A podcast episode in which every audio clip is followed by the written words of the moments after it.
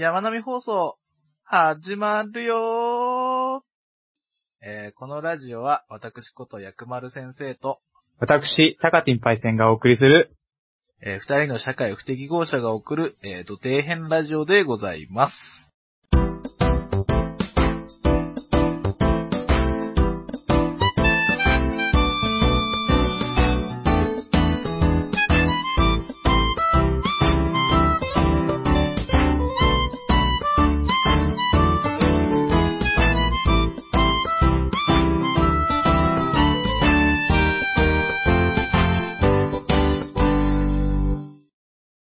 はい。え、というわけで、えー始まりました山並放送ですが、えーこのラジオはですね、私、薬丸先生と高ティンパイセンが、まあ、日々のですね、疲れなどをですね、こういうポッドキャストというツールを使って吐き出したいという番組でございます。おー、なるほど。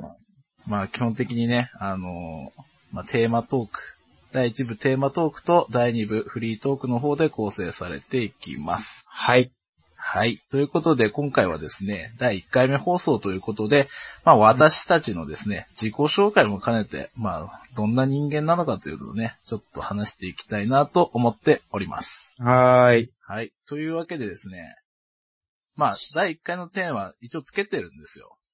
はい。それがですねテーマはま、まだ聞かなくていいですかいや、まあテーマいっちゃいます。あ、そうですか。はい。はい。第1回のテーマですね。えー、コミュニケーション障害。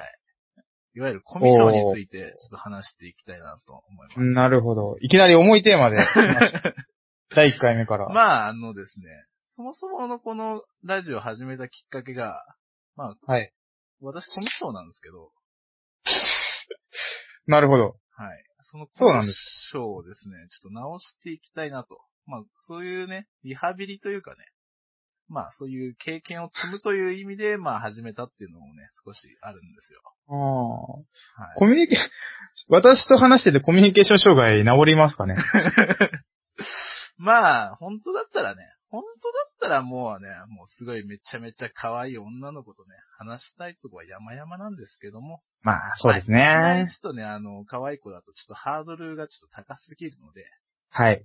まあ、その通りですね手近な、手近な、手近な、手近パなイクセンズ野郎、で、手近なクズ野郎がいたので、手頃にね、そこらに転がって た、タカティンパイセンがいましたので。はい、ちょっとね、はい。じゃまあ、あ、お相手をしてあげようかなと思います。まあちょっとむさ苦しい男の二人のダーベリになっちゃうんですけど、ま あ、直接聞いていただけたらなと思います。はい。よろしくお願いします。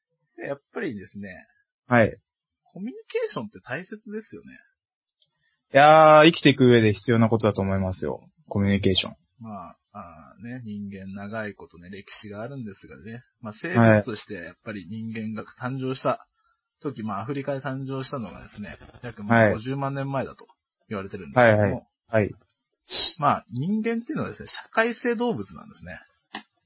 はい。社会性動物とは。はい。社会性動物っていうのはですね、まあ群れを作る動物っていうのは多々いるんですが、まあそういうコミュニティっていうのは、所詮はですね、まあ血統、まあ血はのいつながりを持った群れを作ってる。まあそんな動物なんですけども、まあはい人間については、そういうね、血縁関係に他ならずですね、まあ他のね、他人ともそういった生活ができる、まあ数少ない動物であるわけですね。ほー、なるほど。はい。ということはですね、コミュニケーションがですね、能力がすごい発達してるんですよ。はいはいはい。なるほ どね。まあ人間ってやっぱりですね、まあ、力なんて他の動物に比べたらもうミジンコみたいなもんなんですよ。それはな、単純なね、力比べだったら勝てないですよね。もう勝てないですよ。アフリカの大地にパイセンさんちょっと放り出されてみなさいよ。いやー、ちょっと厳しいです ね。さすがに。まあだからこそ。厳しいですねまあそれはね厳しいでしょ。だからまあそういうところは人と人とのね、助け合いによってまあ生き残れたということがあるわけですな。はい。全然、前提として、まはいあ、それがあるという話ですね。。パイセンさん今、あのー実はちょっと本読んでるって聞いたんですけど、あ、はい。そうなんですよ。はいホモサピエンス全史はい。でしたっけはい、いや、あなたが読んでるんですよ。だったかと思うんですけどあもなたが読んでるんじゃないんですか。え非常に面白い面白い。本でですね。まあ私まだ読んでないんですけど、はいはい。多分出てくると思うんですけど、そうですねネアンデルタール人って出てきますよね。あ出てきました。あ、出てきました。多分、小学、中学校ぐらいで習うかもしれないですね。聞いたことある人もいると思います。パイセンさん習ったんですかネアンデルタール人は聞いたことありましたよ。あーそうなんですか。まあ、あの、あう、アウストラルピッテックスってことなんはいそうそうですね。まあ昔の言い方だと、求人、古い人間って書いて、求人っていう風にね、こう、あの、言ったりもするんですけど、はい。まあ、学名で言うと、ホモネアンデルタールネンシスっていう、おー。まあ、一方で難しい言葉知ってますね。 まあ、ちょっと、そういうね、あの、ところもちょっとひきらかしなが ら、 なるほどね。はいはい。OK まあ、対になって、このに、普通の今の現生人類のことの学名は、まあ、みんな知ってる人もいると思うんですけど、ホモサピエンスですね。はい、そうですね。多分、あの、ホモサピエンスとネアンデルタール人、まあ、あの、ホモサピエンスのはクロマニオン人とか言ったりするんですけど、はい。何が違うのかっていうと、ほう。まあ、ちょっと考えてみると、まあ、パッと思いつくのが、まあ、ホモサピエンスの方が頭がいいんじゃないですか、みたいはいはい。な。だから生き残れたんじゃないですか、みたいに思うと思うんですよ。そうですね。ただ実はですね、ネアンデルタール人の方が、脳みその量は大きいんですよ。それは、大きさ的な話で。そうそうそうそうそうそうほ単純う。にまあ、純粋に脳の大きさ。そうですね。た、まあ単純になんか脳が大きい方が頭がいいってイメージありますよね。うん。まあ、結局どこが発達してるかっていうのもあるんですけど、まあ、はいホモサピエンスとネアンデルタール人は基本的にまあ、あの、近い種類なので、まあ、あの、まあ何が言いたいかっていうと、まあ、脳的な大きさの頭の良さ的にはそんなに変わらなかったんじゃないかと。あー、なるほど。はい。で、かつです、かつ。ネアンデルタール人の方がめっちゃがっちりしてる。マッチョなんですよ。あー、なるほどね。そうそうそう。見たことありますね、なんか。なんかゴリマッチョなんですよ。ゴリゴリですね。ゴリゴリなんですよね。はい。まあ見た目で言ったらもう、あの、なんかボディービルダーみたいなもんなんじゃないですかね。今で言うボリービルダ今ーですね、言うボディービルダー。多分、ボディービルダーとそこら辺のあの、クソニートみたいなぐらいの差があったんですね、きっと。それは相当差があります ね。まあそんな、頭もそんなに変わらない。頭の良さもそんな変わらず、はい。しかもこう、がっちりしてる。そんなネアンデルタール人は実はですね、ホモサピエンスと同じ時代を生きてたんですよ。あ、同じ時代だったんですね。まあ若干のズレはあるんですけど、はい。同じ時代をこう、かかぶってるところがあるって言われてるんですよね。あー、なるほど。そう、だから実際にこう、ホモサピエンスとネアンデルタール人はこう、出会ってるんじゃないかと。おー。しかもそこでもう、あの、少し交配もしてて、一はい部こう、我々の血の中にも、まあ、ネアンデルタール人の血が入ってるんじゃないかって言われてるんですよ。ああ、まあ、そ、なんか祖先っていうイメージありますよね。そまのあ、祖辺先は。っていうよりか、あのーなんて言うんだろう。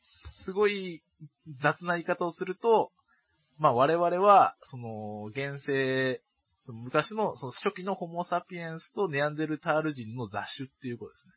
ああ、雑種なんですね、私たちそ。うそうそう。でもまあ、ネアンデルタール人のパーセンテージっていうのはすごい限りなく低いんで、はまああの、ほとんどホモサピエンスなんですけど、い はい。まあまあ、それぐらいまあ同じぐらいの存在だったのにもかかわらず、まあ、ネアンデルタール人はまあ滅んでしまったと。なるほど。ちょっと不思議に思いませんかまあ確かに、そうですね。ネアンデルタール人だけが滅んでしまった理由っていうのはちょっと気になりますけどうね。んまあ、いろいろ説はあるんですよ。まあ、はい実際にね、これだっていう完璧な説っていうのはなかなか出てこないんですけど、はい。まあ、一説によると、まあ、ネアンデルタール人の方が、喉が発達していなかったと言われてるんですね。喉ですか喉です。まあ、だから声喉が、、喉。おお。声が出しづらかったんです。えそうそう、つまりですね、ネアンデルタール人は、言葉が不自由だったんですよあ、そこに繋がってくるわけですね。前置きが非常に長くなって。いやー、そうですね。脱線してるんじゃないかとちょっと不安になっちゃったんですけどもちょっ。と脱線してると思ったでしょ。思ってましたけども、いつ言おうかなと思ってたら、ああ、まあ。ここで繋がってくるわけですね実。は繋がってなるほど実は、ホモサピエンスと比べて、ネアンデルタール人は、コミュ障だったのではないかと。あー、まあ、コミュ障。そうですね。コミュニケーションできない、はでいきづらいっていう意味ではコミュ障になるかもしれないですね。まあ、あの、まあ、その、いわゆるコミュ障と違って、物理的に声が出せないから、まあ、なんかそこの違いはもちろんあると思うんですけどね。はいはいはい。まあ、あの、めっちゃこう、イケイケの、ニャンデルタール人も絶対いたと思うんですよ。なんかパリピみたいな、こう、なんかへ、クソ、攻撃力 高い、ニャンデルタール人もいたと思うんですけど。喉が、声が出づらいにもかかわらずパリピがいたそうとそ、いうう。パリピみたいなや奴らがいて、つ。はいはい。あ、でもまあ、パリピもウェイウェイ言ってるだけだから、まあ結局一緒なのかもしれないですけどね。まああい、つそうはです。言言語能力持ってるかって言われたらちょっと微妙なところがあ るんでパリピ批判やめましょうね、あ そこですね。すいまええいはえい陰キャラなもんで、ちょっとそういうひがみがちょっと出ちゃうんですかね。。うんちょこちょこちょっと出ちゃいます、ねやりよ、ちょっとすいませんでしはた。い。まあ、要するにですね、まあ、あの、やったら物理的に声が出せなかったと。はい。まあ、私みたいなコミュ障はですね、あの、精神的にですね、あ声が出せなくなっちゃうと。やはり、ちょっとそこら辺は関連性があるという。まあ、そこの、まあ、結局声が出せなくなるっていうのは、まあ一緒だなと。あはい。つまり、ホモサピエンスは、まあ、喉が発達していたので、まあ、様々な声が出したと。あ。はいはいつ。まり言葉を作り出すことができたんですよ。それは相当大きいですよね。やっぱ生きていく上でもね。言葉をこう駆使することで、まあ、自分の意志だったり、まあ、自分の技術、持ってる技術とかをこう、ね、まあ、ああ、口伝で伝えることができたわけですね。なるほど。ということで、そう、牛、後世にこう、そうそうそう。どんどん継がれてってやはりそれもい存続できたという話になるわけですね。まあ、生息、まあね、生存できた理由の一つとして、まあそういった技術が、まあ伝播できた。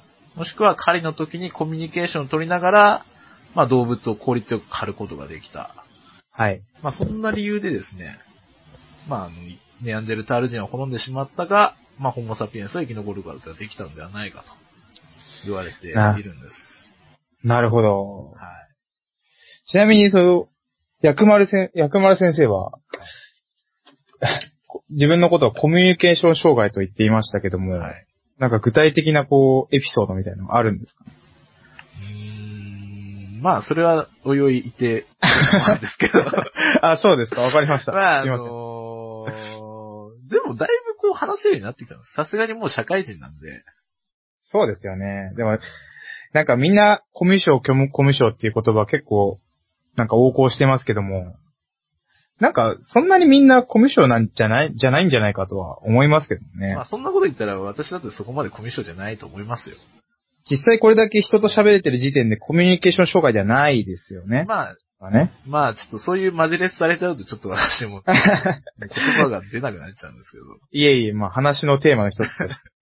まあ、うん、まあ実際もうね、こういう軽い感じでもう横行しちゃってるから、まあそれに乗っかっちゃってもいいかなと。そうですね。私も昔はコミュニケーション障害と自負をしていましたけども、実際今、そうかと言われると、絶対そうではないですからね。まあもうとりあえずもう枕言葉のようにコミュ障コミュ障使っちゃってもいいんじゃないかという。なんかあれですね、保険のような気が しますね、コミュ障っていうのは。俺コミュ障だからっていうのまあ、だは。から多少こう、ね、少し言葉が詰まっても気にしないでという。そういう、なんか自分に保険をかけてるんじゃないかなという自分は気がしますけどね。ああ、まあまあまあままあそれはすごい実体験の話なんで、あまあ。まあま多分個人的なあれなんですけどそういうも。ところも多々あると思うんですけど、まあ、そもそも人と話すのが、こう、好きか嫌いかみたいなところあるじゃないですか。まあそうですね。ちなみにや、薬丸先生は、話すのは好きな方ですかうん全然好きじゃないですね。あらまあ。特に。好きじゃないもう。なんかし、ね、初対面の人と話すとか、もう、本当に嫌ですよね。初対面の人と話す機会なんて社会人になったらいっぱいあるじゃないですありますね。いや、もう、その時はもう自分偽りますよね。 か。まあ、それについてもおいおい話していきたいと思うんですけど、はい。まあ、人、だから、結局何が言いたいかっていうと、人類の進化の中でコミュニケーション能力ってね、非常に高い、なんかこう、スキルなんですよね。必要なスキルなんですよ。もうそう何でにすつけねても必要なんですよ。もう足が速いよりも、力が強いよりも、まあ、コミュニケーション能力が高いことが重要なんですよ。そうですね。現代の世界でもやはりそういう、なんかコミュニケーション能力が高い人がやはりいい就職場所に行ったりっていうのもあったりしますからね。うん、そうなんですよ。だから今も昔も一緒なんだと思うんですけど、まあ、だからそういうコミュニケーション能力がやっぱ一番頭にこうガンとこう来るわけですよね。なるほど。最近コミュ障コミュ障をすごい言うようになったじゃないですか。そうですね。うん、それってすごい進化に逆行してるように思いますよね。あー、そうですね。確かに。コミュニケーション能力が高いから生き残れたのに、どんどんこうコミュニケーション能力が失われていくっていうのはすごい矛盾なように感じますよね。ちょっと最近の子供事情はわからないんですけども、なんかやはり、こう、家の中で遊ぶことが多くなったとかっていうのが関係してたりするもんなんですかね。まあ、それもあるでしょうね。きっと。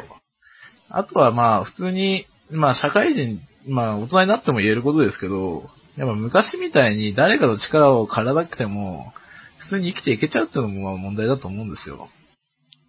普通に生きていけてしまうというのは、例えばどういう、まあね、結局、家事も全部全自動で、食器も洗ってくれるし、洗濯機も全自動で乾燥までやって生き残るためには自分で動かないといけないっていう、昔のあれがありましたけども、マンモス狩るためにはだってね、一人じゃ狩れないわけですから。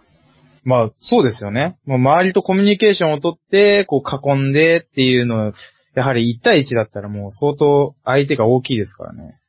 うん絶対無理でしょ。 一対一でマンモス狩れるわけないですからね。そうですね。バキでもやってましたね、そ れね。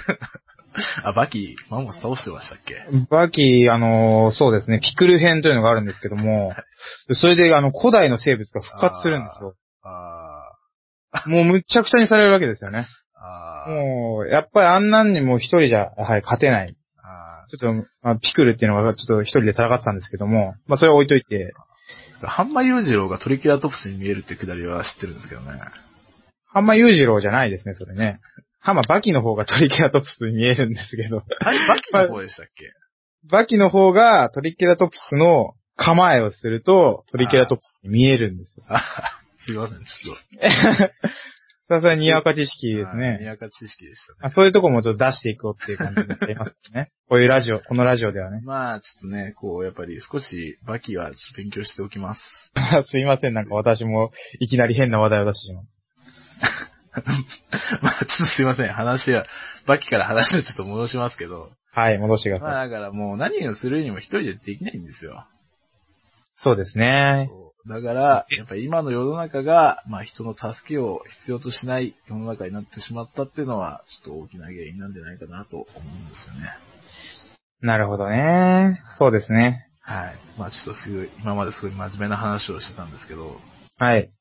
何が、何がしたいかっていうと、まあはいコミュ力を上げるためにはどうしたらいいかっていうことなんですよね。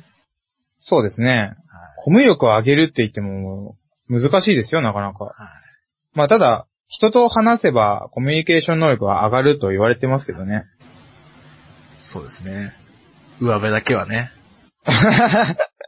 上辺だけけ、上辺だけは。。上辺だけは、そうなりますよね。まあ、でもそれ以外に方法はないんじゃないですかね。もう、あとはな、習うより慣れろっていうイメージありますよね。やっぱ自分もなんか話すのはそんな得意な方じゃないんですけど、まあ昔の話ですけど、で今はやっぱ初対面の人とも話すのは結構好きですよ。それはやっぱいろんな人と話してきた経緯があって、あーなんか、まあこれは多分自分の話になってたんですけど、いろんなこう初めての人がこう、情報を自分にこう与えてくれるような気がして、こう、自分からどんどん話すようなイメージになってますね、今はね。さすが、さすが、ウスラリア州のパイセンさん。褒められてるのかちょっとはや怪しいんですけども、まあそこはちょっと褒め言葉としはてい。受け取っときます。もう眩しいですね。なんかさっきから声のトーンが落ちてますけど 大、 薬丸先生大丈夫で大す丈夫かですよ。大丈夫ですよ。大丈夫ですかまあ私もね、こうが、結構頑張ってるんですよ。まあコミュ障だという自覚はあるにせよ、こう、それにこうね、言い訳せず、あコミュ障なんでっていう、それに逃げずに、こう、はい頑張って会話しようと頑張ってるわけですよ。はい。まあ、薬丸先生はなんかこうはい実践してることがあるんですかこうはい。まあ、あら。私は、まあちょっとですね、さっきも言ったんですけど、人と初対面の時と話す時は基本的に自分を偽ってますね。ああ、自分を偽る。はい。どういう自分を偽っちゃうんいですかや、もうなんかすごいコミュ力高い、めっちゃ話できます感を出してしまうんですね。でもそれを自分が偽れるのであれば、いそれはコミュニケーションは高いと言えるんじゃないですかうーん言い方によっちゃえば。見方によっちゃえばそうですよね。まあ、その人にとってはこの人はコミュニケーション高いんだなっていう印象になるわけじゃないですか。まあ確かに。確かに。コミュニケーション障害とかコミュニケーション能力が高いっていうのは、多分、その話してる相手が判断することで、なので、薬丸先生がそういった、こう、自分を偽ってでも、コミュニケーション高いのを装えるのであれば、コミュニケーション能力高いとも言えるじゃないですかね。まあ表向きはそう見えるかもしれないんですけどね。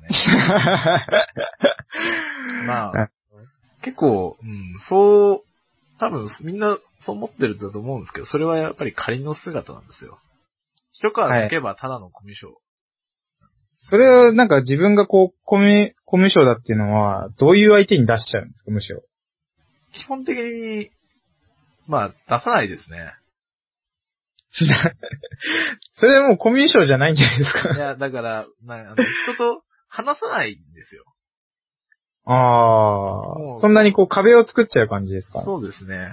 もう人とそうなってくると話せなくなりますね。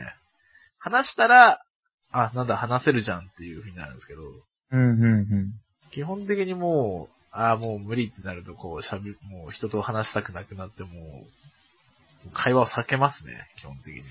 なるほどね。はい。薬丸先生は合コンとか行かないんですか合コンは、あれは、苦行ですよね。 苦行。苦行はすごいですね。苦行まで行っちゃもうあと。んなものは、本当に、なんでそんなのやらなきゃいけないのあんなものを発明した人間は今すぐ死んでほ しい。多分もう死んでるんじゃないかと思うんですけど。言いますね。はパリピが多分発明したんでしょうね。い、まあもうあ、その時代はパリピとか言ってないでしょうけどね。ネアンデルタール人も合コンやってたかもしれないですよ、もしかして。まあもしかしたらホモサピエンスと一緒に合コンしてたかもしれないです今日はホモサピエンスと合コンでーす。ね。ウェーイ ってなるかもしれない。えーあいつらめっちゃウェイウェイしか言わねえじゃん、みたいなこと言われてたんですよ、ホモサピエンスのメスに。あいつなるの、ほどネアンデね。ルタール人、声出せないですから。基そう本です的ねにウェイでこうごまかしてたんです、きっとウェイウェイ、ウェイでこう、語彙力のなさをこう、ね、こうごまかしてたわけですよ。いや、まあ、場を盛り上げてくれるという意味ではね、重要なポジションかもしれないですけどね。でもそれだけだとちょっと、ね、もう、ダメですよね、きっと。 多分その合コン絶対、成功しないですよね。まあ、何も生まないですね、多そ分れはね。一時的になんか、あーって盛り上がりを見せるかもしれないけど、多分なんかこう、1対1で会話になった時点でもう終了しますよね、きっとそれ。そういうことですね。グループトークができても、集団でなった時点でもう、あ、この人何も喋んねえじゃん、みたいになりますよね。それ薬丸先生の話してますね。いや、ちょっと今、完全に自分重ねてましたね。薬丸先生、実はネアンデルタール人の血、 色濃く受け継いでるんじゃないですかね。ああ、そその可能性ありますね可能性ありますね。私結構体太いんで、その可能性あるかもしれないです。あー、じゃあそういうコミュニケーション、やはりちょっと能力が低い子っていうのは、ちょっとネアンデルタール人の血をちょっと強く受け継いでるっていう可能性はちょっとあるかもしれない。まあ、うーん、 まあ最初に言ったけど、あいつらは、出したくても出せないだけですからね。あ、そうです物理ね。的に声出せないだけですからね。確かにね精。神的にはパリピの連中も全然いると思うんですよ、だから。はいだから我々、はい私みたいにこう精神的に喋れない人間は、とはやっぱ根本的にやっぱ違うわけですよ。そうですか。でもまあ、盛り上げるんですよ、私も。めっちゃ合コン盛り上げるんですよ。はい。すごい、上げるんですよ。盛り上げて、はい1対1になるとやっぱりちょっと、シュンとしちゃう感じです。シュン、シュンとする、まあ、その、え、でも、まあ、延長線上では話しますよね。その変なテンションで。まあ、私、俗にアッパー系コミショって呼んでるんですけど、アッああ、出ましたね、その言葉。パー系コミショ今か今かと待ってたんですけど、あ、待ってましたが。その言葉が流行り始めるんじゃないかとちょっと、あー巷では噂になってるんですけど、あアッパー系コミミュ障というと、ちょっとどういう感じなんですかあーイメージパ的ーケにー。コミュ障は、とはですね、その言葉通りですね、テンションが異常に高いくせにコミュ障っていうことですね。なんか一見、こう、矛盾してるようなイメージありますけどね。だから偽りの姿なんですよ。そのアッパーは。ウェイウェイしてるのは偽りの姿なんですよ。心で泣いてるんです。心で泣いてる。そう、心で泣いてる。泣いてる俺はんでこんすな、こんな人間じゃないと思いながら、ウェイって言ってるんですよ。ああ、まあ合コンっていう場所はやはり盛り上げないとちょっと面白くないですよね。なんか使命感もありますよね、なんかねで。すよね。一人こう、ブスッとしてたら、ちょっと周りに気を使わせちゃうから。そういうことです。やっぱ全体の社会性動物ですからね、人間は。周りのちょっと顔色を見ながらちょっとテンション上げてっていうので、やってるわけですね。そういうことです。だからもう沈黙が怖いですからね。まあでもそれはわかりますよ。。そうなんですよ。だからとりあえずテンションを上げて、まあ場を盛り上げちゃうみたいなね。まあ合コンでは非常に重要なポジションとも言えるわけですけどね。はい。うん、でも問題なのがやっぱりですね、次に行けないですよね。あーなんかもう、合コンとか終わったらもう一仕事終わった感ありますからね。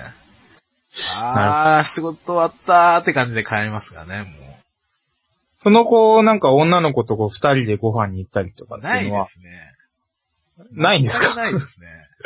それはこうコミュ障のせいということですか、やっぱアッパー系コミュ障の特徴として、初はい対面は自分偽れるんですよね。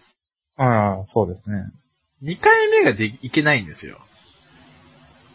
二回目いけないんですか 二回目いけなくないですか偽り続けるのができないっていう。偽り続け、なんか、またあのウェイをやらなきゃいけないのかっていうのあるじゃないですか。なるほどね。なんかもう全然、もう一回一仕事よしって終わったらもうおしまいですよね。じゃあもうあれなんじゃないですかもう最初から偽らない方がいいんじゃないですかあ、もうコミュ障のままいけと。ただもうそれで、こう、見てくれる女の子を探すのが一番なんじゃないですか多分、アッパーな君を、アッパーの薬丸先生をですね、見て、なんか好きになったひ女の子っていうのは多分いずれ崩壊しますよね。ああ、多分、どうなんでしょうね。アッパーのあれを見て好きになる子がいるかどうかって言うと、 ゼロに近い気がするんですけどね。じゃあもうやる意味ないですよね、もう ね。そうですね。もう合コンというものをなんか成功させるためだけに存在してる、なんか舞台装置みたいなもんです、ね。あー、なるほなどん。かこう、演出ですよ、もう。小道具みたいなもんですね。